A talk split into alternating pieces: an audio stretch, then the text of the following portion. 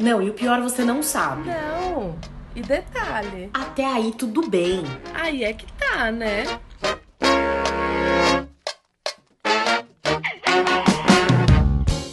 Oi, gente! Estamos de volta com a fofoca mais psicanalítica da sua rede social. Eu sou a Fernanda Brito, sou psicóloga e psicanalista. Oi, gente! Eu sou a Rochelle, sou a advogada e psicanalista. E a gente está aqui mais uma semana, porque agora estamos todas as semanas com vocês no YouTube, no podcast. Não esquece de seguir a gente lá. E hoje a gente tem uma história de novo, Fê, do amigo da prima, o que me deixa bastante emocionada. Sabendo Nossa, que a gente prima... atingiu todos os públicos. Essa prima é muito popular, pessoal. então, a gente. Esse amigo da prima trouxe uma história. É, ele até brincou assim, falou assim: ah, pode até falar meu nome, que hoje eu já superei, mas Falei que não, trabalhamos com exposições públicas. então ele conta, Fê, ele é um, um cara muito bonito, assim, sempre foi um cara muito bonito, que sempre chamou muita atenção, mas ele conta que quando ele era adolescente, ele, ele tem uma questão de que ele só consegue transar com, com mulheres é, quando ele tem um envolvimento que ele consiga confiar nessas mulheres. Senão ele não consegue, e ele fala que isso até hoje, desde a adolescência até hoje, mas hoje ele, ele aceita essa situação, ele entende, né? Quando ele era adolescente, ele começou a, a sair, a viver essa, essa vida do, do adolescente, e os amigos dele é, sempre pressionavam muito essa questão sexual, seja de pegar as meninas e transar, ou, ou às vezes até mesmo em lugares que pagava por sexo. E para ele, ele não conseguia, para ele era muito difícil, porque ele não conseguia, simplesmente não, o corpo não reagia. Então, que ele saía com os amigos, mas dava um determinado momento da noite que ele percebia que os caras iam para esse viés mais sexual, de pegar as meninas ou de ir para algum outro lugar, ele ia embora, dava uma desculpa e ia embora.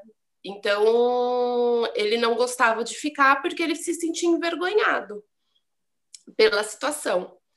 E, e com isso, foi criando uma imagem, os, os amigos dele começaram a criar essa imagem de que ele não gostava de mulheres. E, e ele tinha vergonha de contar para os amigos que ele não conseguia ter relação com mulheres se ele não tivesse um, um vínculo ali.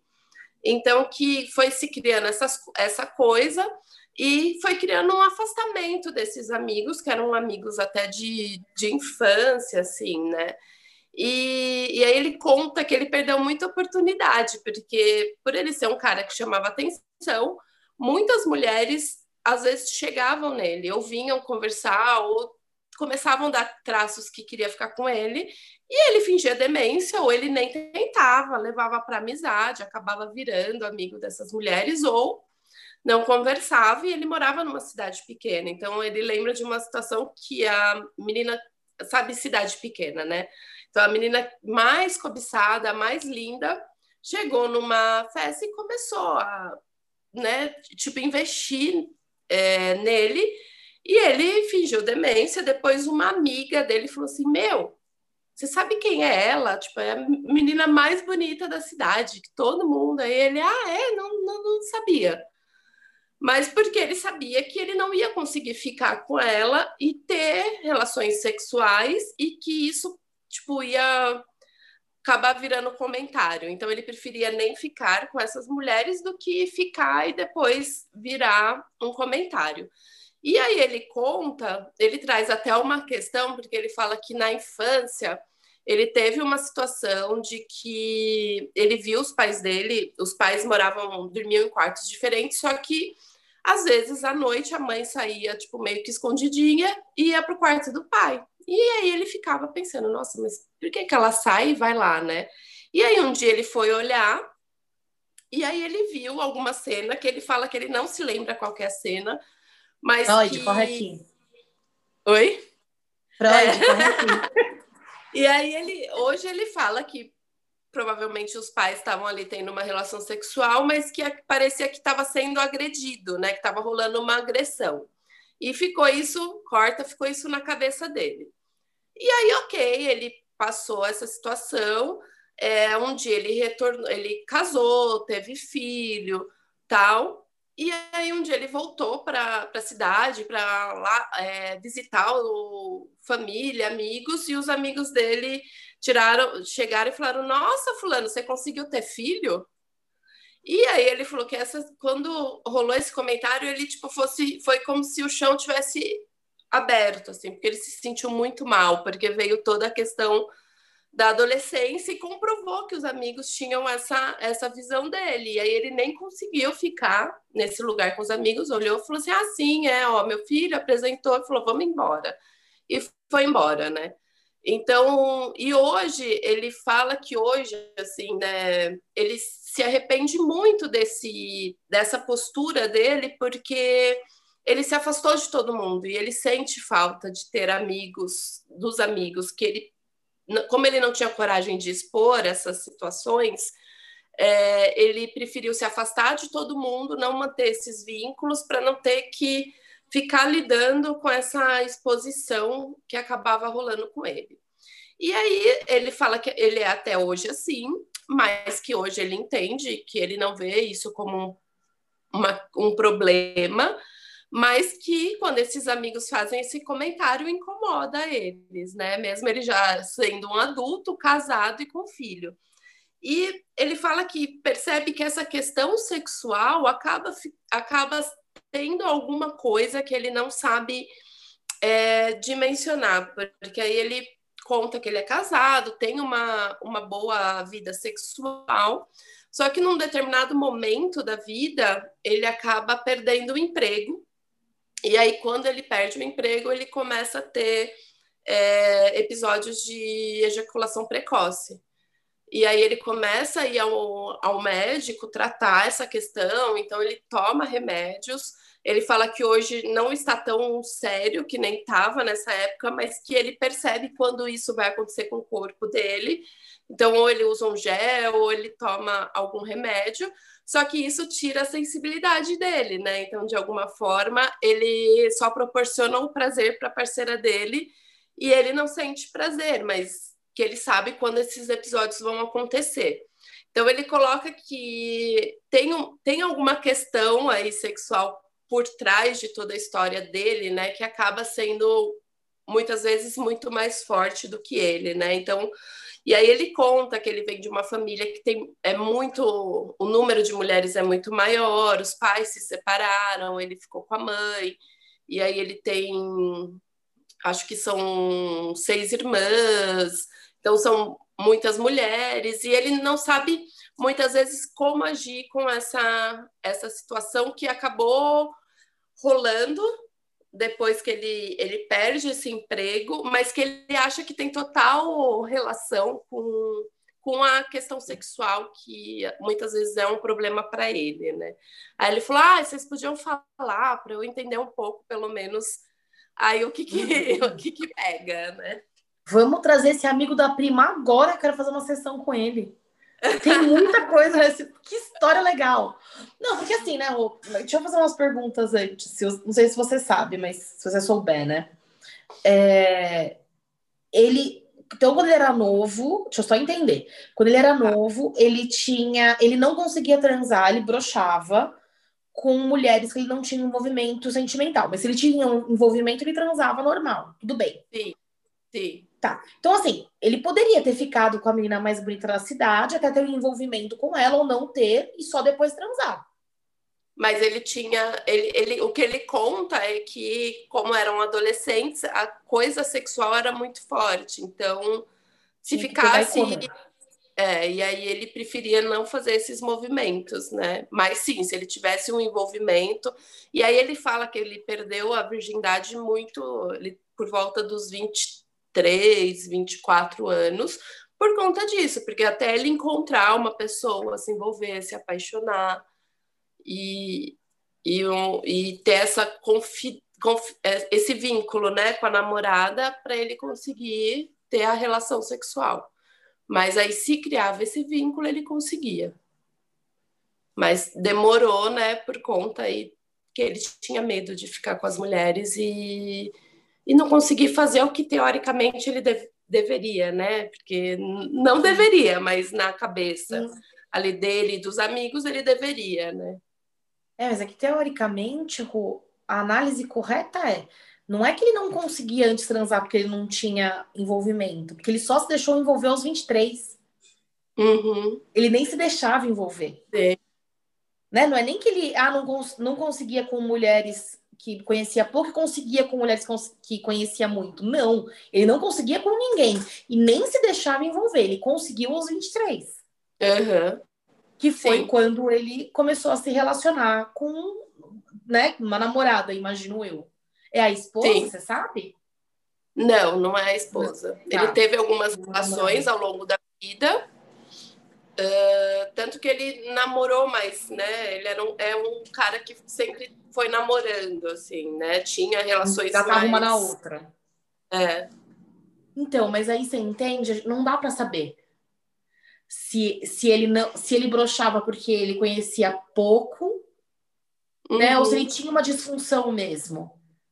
Né, Sim. que obviamente psicológica, isso, isso é indiscutível, mas ele tinha uma disfunção ali que aos uhum. 23 isso foi isso foi ceifando, né? Ele entendeu que é por conta da, do aprofundamento amoroso, mas não necessariamente, né?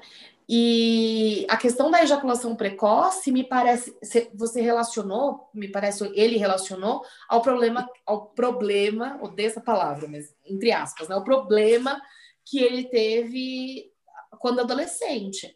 Mas, na verdade, a questão da ejaculação precoce pode ter a ver com a ansiedade, angústia é, e virilidade. Porque quando a gente perde o emprego, a gente, homens, né? Que não é meu caso. Homens perdem o emprego, eles, eles perdem a potência, que é o dinheiro. Eles perdem o poder. Isso é muito comum. É importante a gente falar disso. Que legal que a gente tá. Nossa, que história legal. Porque dá oportunidade para a gente falar sobre coisas que ninguém fala, que é muito comum. Homem perder a potência sexual quando não tem dinheiro. Porque tá tudo interligado. É, porque aí ele sai do lugar que teoricamente ele deveria estar, né? Porque uhum. aí a gente vai falar é de uma coisa que é da do, do, do, emocional desse cara, né? Uhum. O, o, lugar dele é o lugar de provedor familiar. Então, assim, eu sou o cara que eu sustento a minha família, eu que banco, eu que tenho essa função. E aí eu perco o emprego, eu perdi a minha função, né? Eu perdi o meu poder, eu perdi o meu. Às vezes até a. Ai, como que é aquela palavra? Eu, eu perco até o meu referencial de quem eu sou nessa, nessa relação e até na sociedade, né? É, é isso mesmo. E aí é, é muito interessante porque a questão sexual, principalmente para os homens, não que para a mulher não esteja, até porque a gente tem, né, não casos de histeria clássica de Freud, mas ainda existem mulheres com, esses, com, com essa estrutura é, que tem questões relacionadas ao sexual, mas o homem apresenta muito mais. Homem apresenta muito mais disfunção sexual quando as coisas não estão bem em outros âmbitos da vida. Porque é, é como se no sexo ele tivesse toda a, a potência, toda a potência, tudo, tudo dele, ele fosse representado através do sexo. Né? Até porque um homem que não é viril não é homem não satisfaz a mulher, não serve. Né? Então, o homem é colocado nesse, nesse lugar sexualizado também de outras formas, porque a mulher é objetificada, né? Só serve uhum. para transar, né? Só serve para comer, entre aspas. Mas o homem é, é ali que ele mostra, é como se fosse assim, é ali que ele mostra quem ele é. Então, quando a gente tem essa, essa, todas as questões de disfunção erétil, ela tem muito a ver ao lugar que esse homem vai se colocando. Né? Então, quantas vezes eu vi isso em, em consultório né, de, de homens que não tem mais, não, não conseguem transar com a mulher, e não é uma questão de é, ter uma disfunção erétil, ter uma questão física. É uma questão de eu não quero, não quero transar com a minha mulher. Né? Se eu, sei lá, se eu for usar o gel, se eu usar um Viagra, rola, mas eu não quero, não quero usar Viagra para transar com a minha mulher. Né? Não acho que precisa, eu quero entender por que, que eu não quero. E a gente vai entendendo que muitas vezes é, acontece dessa mulher, por vezes, não tá no lugar que ele quer, aconte acontece, então a mulher não tá no lugar que ele quer, ele não consegue transar, né? Ou por vezes tem uma medição de força, é um cabo de guerra entre homem e mulher. E aí ele não suporta ficar no lugar de completamente potente. E aí ele rompe, ele não quer transar. Né? Por exemplo, quando a mulher ganha mais. Isso acontece muito. A mulher ganha mais, o cara perde o tesão. Ou a mulher é mais autoritária, mais enfática. Ele perde o tesão, não tem essa, não, não demonstra fragilidade. Ele perde o tesão, percebe como isso, como essa questão do sexo está muito perto desse lugar que a sociedade vai colocando o homem. Né? Então, de que ele mais ter esse poder, né? Porque é, aí quando... é, é, é engraçado porque aí toda a história dele é uma história de, de, de, busca desse poder, né? Que de alguma forma ele não está conseguindo estar nesse lugar que não é que ele queira estar nesse lugar, mas que a sociedade impõe. Então, tipo, quando ele lá atrás ele percebe que eu só consigo transar com pessoas se eu tiver um vínculo. E tá tudo bem, né? Mas aí ele não tá no lugar que a sociedade quer, que é do homem que come todas. Que, uhum. que é um lugar escroto, por sinal, tá, pessoal? Mas ele não tá nesse lugar. Então, a ele, ele é como se ele fosse perdendo um pouco da, de quem ele é, né?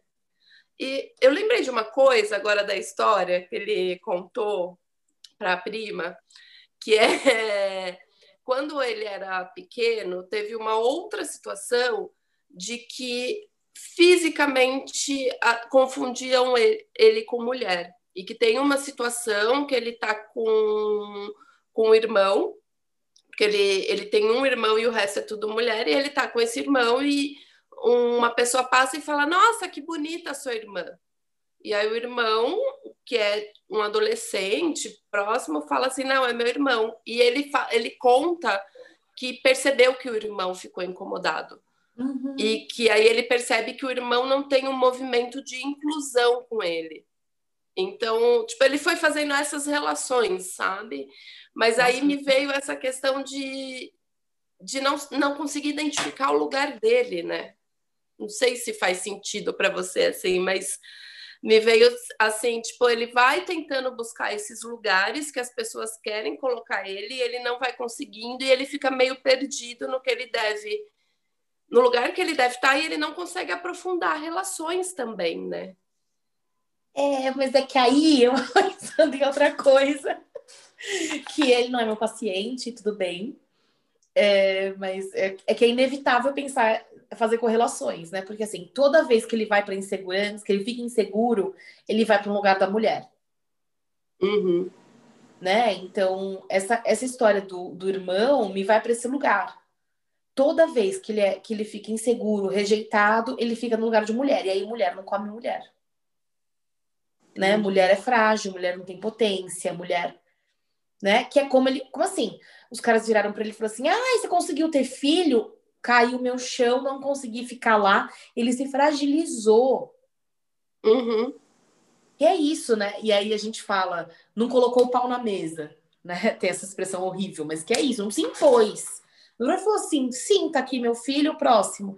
E você conseguiu o quê? Me conta, né? Não, aquilo desestabilizou ele, que colocou ele no mesmo lugar que quando um cara confundiu ele com, a, com uma menina e o irmão ficou super constrangido né? Então, então me, me vai um pouco para esse lugar de quando uhum. ele de quando ele se sente inseguro, rejeitado, ele fica, né, sem sem o papel dele, sem o lugar dele, sem o lugar de homem.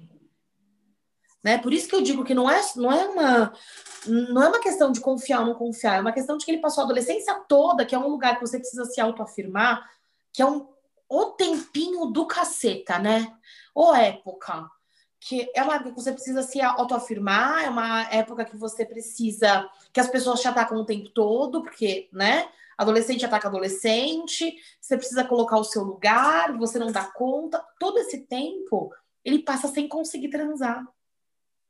Ele vai conseguir transar quando ele já vira um, um jovem adulto. Né? Quando possivelmente já aconteceram outras coisas na vida dele que ele já entendeu parte do lugar que ele fica. Uhum. E essas questões de disfunção na adolescência é muito comum. Né, de meninos brocharem, de meninas não quererem transar, de sentirem dor. Óbvio que tem questões que são físicas, né? Não estou dizendo delas, estou dizendo só das questões psicológicas. De, você tem muita relação, porque você não sabe nem quem você é. A gente não sabe nem mexer no nosso corpo. Você imagina a gente deixar uma outra pessoa que também não faz ideia nenhuma de como se faz, né? Porque é, é isso, transar é uma coisa muito interessante na adolescência. Você não sabe como é teu corpo, porque você não se toca, a gente não conhece, a gente não se toca, ninguém ensina pra gente, né? Porque se ensinar uma criança, nossa, que absurdo. Se, se ensinar uma criança, quantos canais, uma, uma menina criança, quantos canais ela tem, nossa, é um absurdo. Né? E quando aparece uma menina na televisão falando que ela vai fazer xixi no OB, sem entender que são canais diferentes, a gente também faz um outro escarcel. Óbvio, ninguém ensina.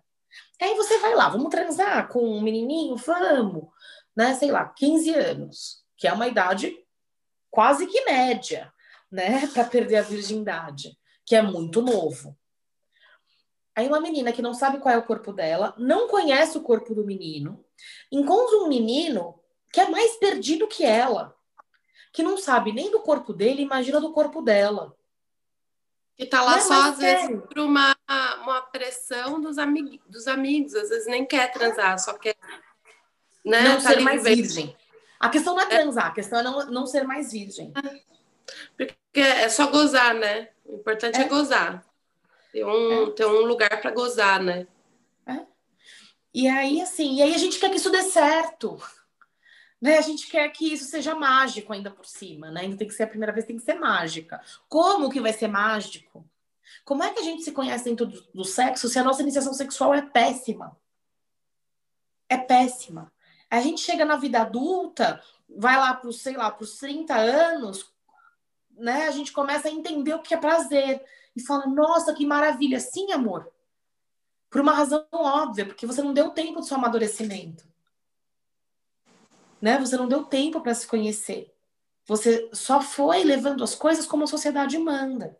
E isso tá longe de ser uma crítica. Eu tô contando para vocês como é. O que aconteceu comigo, com a Rochelle, com todo mundo aqui.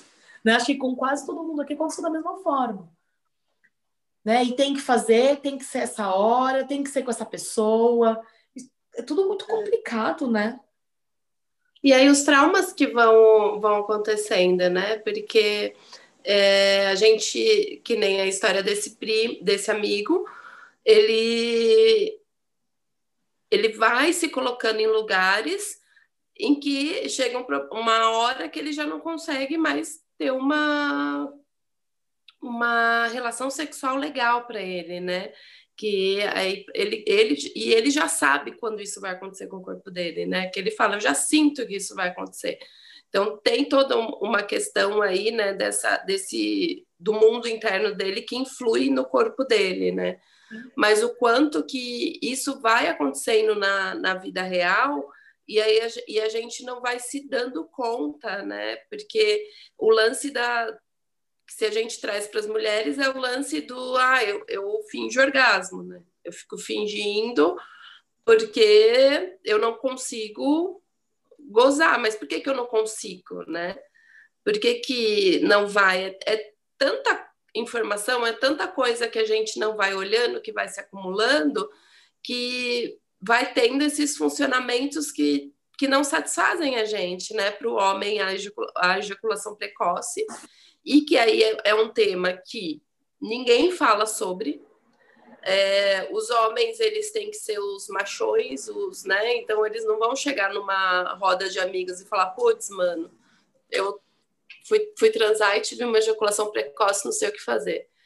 Porque isso vai tirar essa virilidade, né? Ele vai ser menos homem, né? Porque é isso que, que acontece, né? É menos homem porque aconteceu isso. E onde eles vão falar, né? Porque a gente tem que ver que também tem um preconceito muito grande do homem que faz a terapia, do homem que, que quer enxergar os problemas dele, que quer enxergar as questões dele.